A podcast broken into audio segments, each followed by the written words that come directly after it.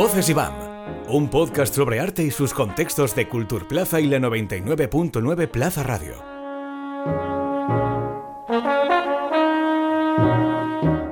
Bienvenido a Voces y BAM. Muchas gracias. Bueno, antes de empezar un poco a, profundizar eh, en esta exposición, quería empezar preguntándote por qué te parecía importante realizar esta nueva lectura de Julio González, apostar por esta nueva lectura. Me parece importante porque la obra de Julio González, eh, por regla general, se ha presentado siempre desde un punto de vista muy claro, que es el de la evolución, de un artista que empieza siendo un, eh, bueno, mm, eh, un artesano, trabajando en la metalistería paterna y con una voluntad de, ser artista que finalmente se cumple al cabo de muchos años, al final de, de, su carrera, en las grandes esculturas en hierro que lo han hecho tan eh, conocido y tan reconocido. ¿no? Pero en realidad eh, eso significaría que en la obra de Julio González hay una evolución y eh, lo que nosotros creemos es que es mucho mejor y mucho más interesante y realmente nuevo plantear la obra de Julio González no como una evolución, sino como una encrucijada. Julio González es cierto que procede de una tradición familiar ligada a un taller de metal, Em, que él eh, en un momento determinado, después de la muerte de su padre, junto con su hermano, decide vender la metalistería paterna para invertir el dinero en ser artista y en 1899 ya se traslada a París y vive en París eh, toda su vida.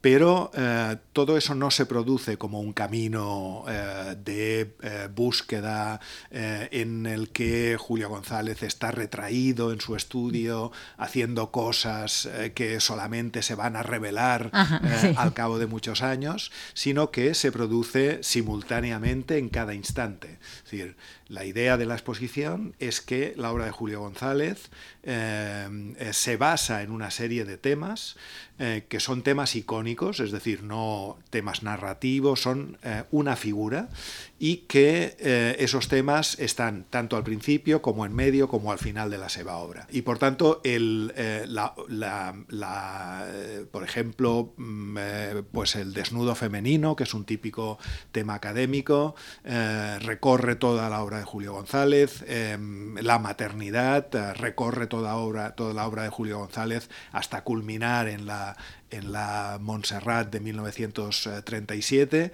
y en cada momento de esa obra todos los aspectos de la obra están presentes. Y esta es la, una eh, visión, digamos, eh, como intentamos llamarla simultánea, ¿no?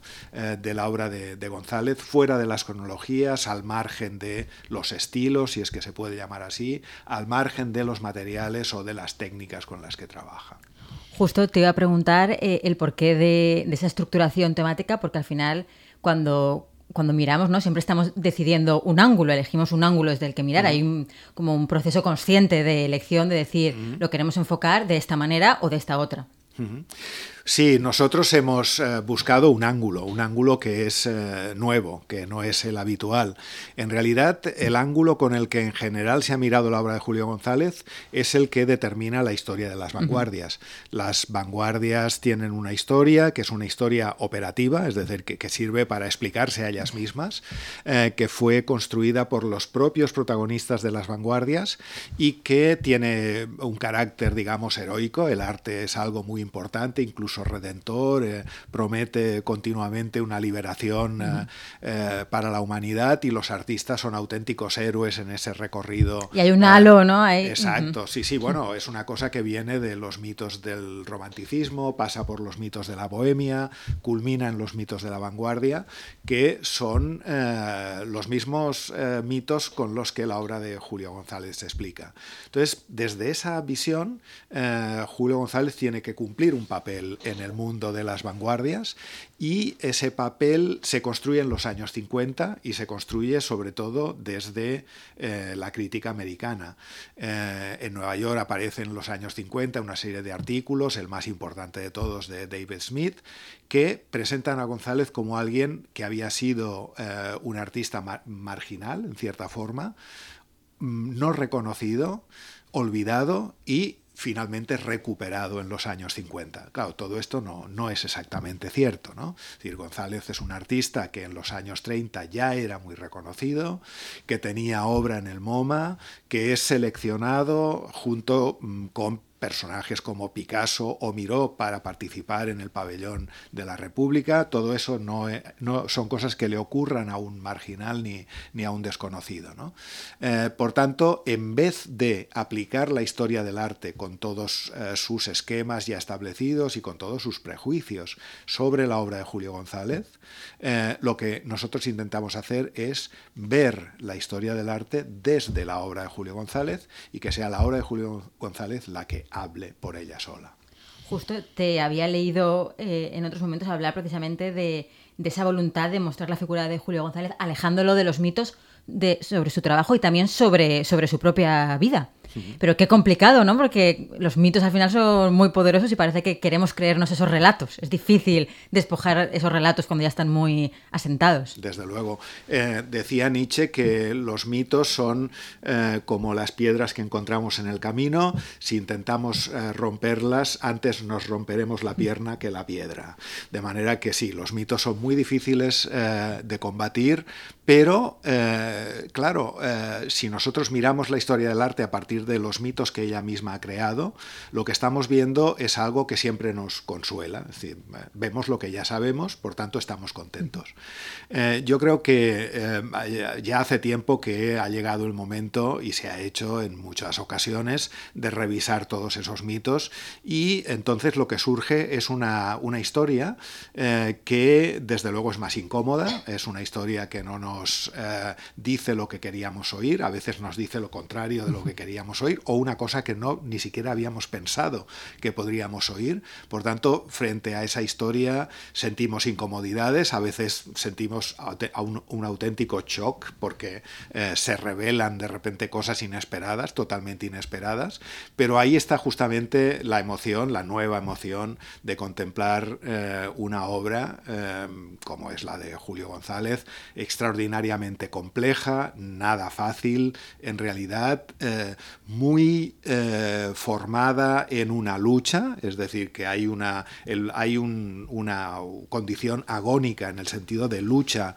en la obra de Julio González, que está marcado por un origen que es artesano, pero eh, dirigido a una voluntad que es ser artista. Eh, no, no, es el único que le ocurre esto, pero desde luego yo creo que él es el, el caso más excepcional desde este punto de vista, y todas esas cosas hacen que eh, nos acerquemos eh, finalmente sin prejuicios a la obra de, Julio González para sentir ese shock, para eh, sentir esa inquietud, para descubrir cosas nuevas y para disfrutar un poco más que no de una historia ya sabida. Además, aquí se presta especial atención a, esa relación de Julio González con la tradición, ¿no? esas tensiones, esas contradicciones que él mismo vive con, la tradición.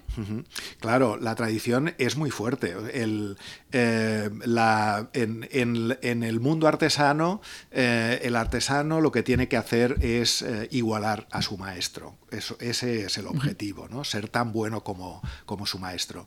En el mundo de las vanguardias, como en el mundo del arte desde el romanticismo, lo que hace el artista es matar a, su maestro. Es decir, la, matar al padre a muchos niveles. La idea freudiana de matar al padre es la base del arte moderno y de toda la modernidad y la y la idea del arte como una tabla rasa es la base del arte moderno. Es decir, el artista siempre inventa una cosa nueva. Pero no es el caso, la verdad es que eso no es lo que ocurre, ni en González, ni en Picasso, ni en eh, ninguno de los grandes artistas del siglo XX. Y, en el caso de González, el peso es tan grande que al principio de, su carrera, eh, en distintos lugares en los que se habla de él, se habla de eh, la tiranía del hierro. ¿no? Es decir, González es un artista, dicen en la prensa barcelonesa de principio de siglo, que tiene que librarse de una tiranía que es la del hierro y la del oficio. Pero claro, de eso uno no se libra muy fácilmente y además no, no tiene que librarse, porque eh, en, esa tiranía está el material, está la herramienta, está la experiencia y todas esas cosas González no las abandona nunca. Él quería ser pintor, no escultor. su voluntad de artista era ser pintor. Durante mucho tiempo él eh, realiza obras muy esforzadas de pintura, obras eh, cuadros, ¿no? Que eh, presenta a los salones esperando un reconocimiento que nunca le llega. Eh, y al mismo tiempo que, está trabajando con esa voluntad de artista, ser pintor, eh, está ganándose la vida haciendo pequeñas obras de orfebrería, pequeñas esculturas, cada vez más innovadoras, porque empieza a descubrir un trabajo en el hierro, la plancha de hierro, el recorte en la plancha de hierro, luego finalmente la soldadura eh, eh, y sobre todo a partir de un momento determinado la soldadura autógena con el soplete, etcétera, etcétera. De manera que poco a poco, eh, o no tan poco a poco, porque son cosas que van ocurriendo no en una línea recta y ascendente como una evolución, sino más bien en una línea quebrada en donde hay pasos hacia adelante y pasos hacia atrás, ¿no? Em, ese hierro del origen se va convirtiendo en otro hierro, que es su material, y ese oficio del origen en otro oficio que es su oficio.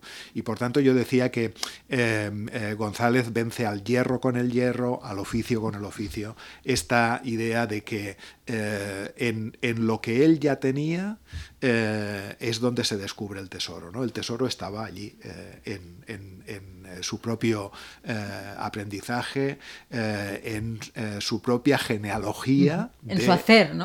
Sí, y en lo que trabaja, exacto. En sus manos, en sus materiales. En otros episodios de Voces y BAM, cuando hemos eh, tenido con nosotros a, algunos artistas, eh, siempre me gusta preguntarles por, los procesos de trabajo, por los procesos creativos. Pero me parece también muy interesante poder abordar eh, los procesos también de investigación, por ejemplo, en el caso de un comisariado. ¿Cómo, cómo te has enfrentado tú a, a todo ese trabajo? Bueno, lo primero que hay que hacer es eh, intentar estudiar lo más exhaustivamente posible eh, lo que se ha dicho, lo que se ha escrito, lo que él mismo dijo de sí mismo, eh, lo que las exposiciones que ha habido anteriormente, etcétera, etcétera. entonces, a partir de ahí es donde desde donde se crea la base sobre la que conocer a un artista. Evidentemente, no hay otra manera ver sus obras y ver lo que se ha dicho de, sus obras, eh, pero luego a partir de este momento hay, que mm, empezar eh, eh, el intento de esa nueva posición, ese nuevo punto de vista, ¿no? porque si no, lo que estaríamos haciendo es repetir siempre lo mismo, ¿no? Y, y no hay, y la obra de Julio González, como la de estos grandes artistas del siglo XX, es tan rica que no se puede, aunque, aunque uno lo pretende nunca podría repetir siempre lo mismo. Entonces, en el IBAM la colección es tan eh, extraordinaria, tanto la colección de escultura como de dibujo, eh, como la colección de, joyas. Eh, pero hay otra cosa también muy extraordinaria en el IBAM que nadie tiene en el mundo, que es el archivo. Entonces, meterse a bucear en el archivo, descubrir los documentos, las cartas, las tarjetas postales, descubrir las fotografías, eh, eh, los eh, anuncios de las exposiciones, las revistas en las que se habla de él, empieza a crear una, una situación completamente nueva porque uno se introduce en, no digo en la vida, porque eso sería un poco exagerado, pero sí en, el, en, en, en, un González que es contemporáneo a sí mismo. ¿no? Tú estás leyendo sus cartas, viendo su letra eh, y cogiendo en tus manos, bueno, con guantes, los papeles. Eh, eh, con todas las medidas de protección. Con todas las medidas, evidentemente. y, todo ese, descubrir todos sus intereses tan variados, desde la moda, pasando por los aviones, por la, su preocupación por las destrucciones en la Primera Guerra Mundial, sus colecciones de postales de obras de arte que constituyen una especie de pequeño museo, de museo portátil eh, que a él le interesa como referencia. Todas esas cosas eh, crean eh, no un contexto, que eso podría decirse, sino eh, una eh, auténtica columna vertebral de lo que es la obra de González en su pensamiento, en su manera de enfrentarse al mundo, en sus intereses eh, con respecto al mundo, que son, ya digo, a veces em, profundamente artísticos, en esa voluntad de ser artista mitificada, y a veces totalmente mundanos cuando se compra postales de sombreros de señoras de moda en 1900 ¿no? De manera que em, eh, entramos en, un González en el que la obra no se presenta desde un punto de vista formalista o desde un punto de vista abstracto, separada del mundo, sino en el mundo, y ese mundo es un mundo que pasa por un cedazo que es él mismo. ¿no? Porque es verdad que en esta visión del artista como algo mítico, ¿no? De lo que hablábamos antes, hay una cierta tendencia a eso, como a pensar que, los creadores crean en una especie de vacío, ¿no? En un éter flotando y en realidad todos estos pequeños objetos te hablan de quién es esa persona más allá de la producción artística que haya llegado mm. a nosotros, a quién era, pues o qué, le gustaba, qué pequeñas mm. idiosincrasias eh, formaban su día a día. Claro, y bueno, y el día a día es, su obra, porque su obra es día a día. El, eh, o sea, eh, ningún artista y tampoco Julio González es como Zeus que saca de su cabeza Atenea, no, no, están cada día trabajando. Picasso Em, personaje con mucha relación con Julio González, decía, eh, a mí la inspiración siempre me encuentra cuando estoy trabajando. Entonces, trabajan siempre. El, caso de González respecto a esto que, dices es eh, absolutamente mm, de libro, es decir, a González lo tratan siempre como alguien que vivía como un ermitaño en su taller eh, y prácticamente apartado del mundo, que era tímido, que era retraído, que era modesto, en fin, cuando uno lee sus cartas no parece tan modesto y cuando uno se da cuenta de las relaciones que mantuvo con todo el mundo de las vanguardias en París, se da cuenta que no era tan retraído y cuando uno ve todo lo que él aprovecha para su obra del mundo que le rodea, también se da cuenta de que no es ningún ermitaño y finalmente cuando uno ve que en los años 30 sus obras estaban en el MoMA o estaban en colecciones de grandes coleccionistas americanos o, mm, bueno, o en, el pabellón de, la República en el 37, se da cuenta que tampoco era un desconocido. Es decir, todas estas cosas cambian completamente y desde luego el artista eh, no produce la obra eh, salida de la nada como esta bombilla que se enciende. De Eureka. Exacto, no, no, no. Es trabajo, trabajo, trabajo. Y en el caso de González, trabajo y trabajo sobre una base que exalta el trabajo, porque es la base artesana, donde el amor al trabajo es uno de los mitos eh, fundamentales. Ahora, una pregunta quizás un poco íntima, pero siempre tengo eh, esta inquietud de cuando uno pues, eh, se, se, zambulle en un proyecto monográfico. bueno, que no sé si llega hasta a cierto nivel de, obsesión o de, pues de meter tan, tan, tan en el interior pues, del trabajo y de la vida de un creador, cómo, cómo lo vives, cómo, cómo, has vivido tú e, ese proceso de estar tan dentro de, pues, de, la trayectoria de otra persona. La verdad es que sí, tiene ahí un punto de obsesión porque si no sería muy difícil eh, intentar ni siquiera plantearse una cuestión de este tipo, ¿no? Y cuando uno eh, se mete como si estuviese, antes decía, buceando ¿no? en, los papeles de, un artista como Julio González y empiezas a descubrir cosas que son, en efecto, las cosas de lo cotidiano, ¿no? las cartas que envía su hija o sus preocupaciones de cada día.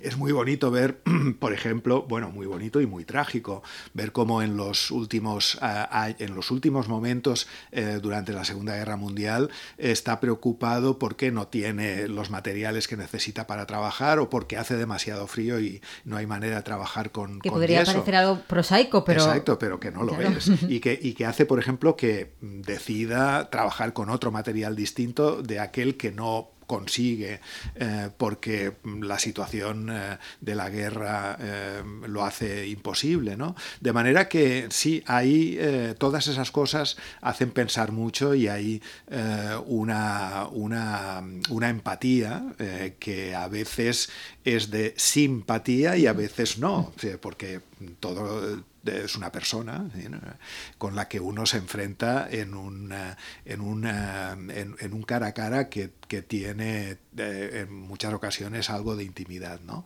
Pero yo eh, en los trabajos que, he hecho mm, en general y en este en particular, intento permanecer lo más eh, eh, lejos y al otro lado de una línea, que es la línea que traza la historia, y, ser...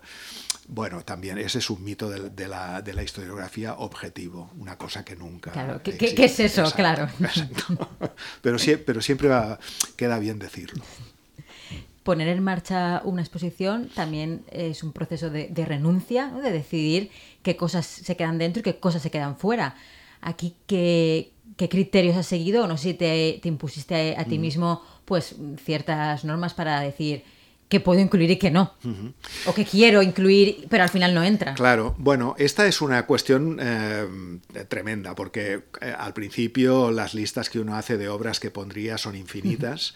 Eh, luego hay infinitas circunstancias también que hacen que esas listas por sí mismas se reduzcan, desde cosas que no se pueden tener hasta cosas que al final uno se da cuenta de que, bueno, menos es más. ¿no?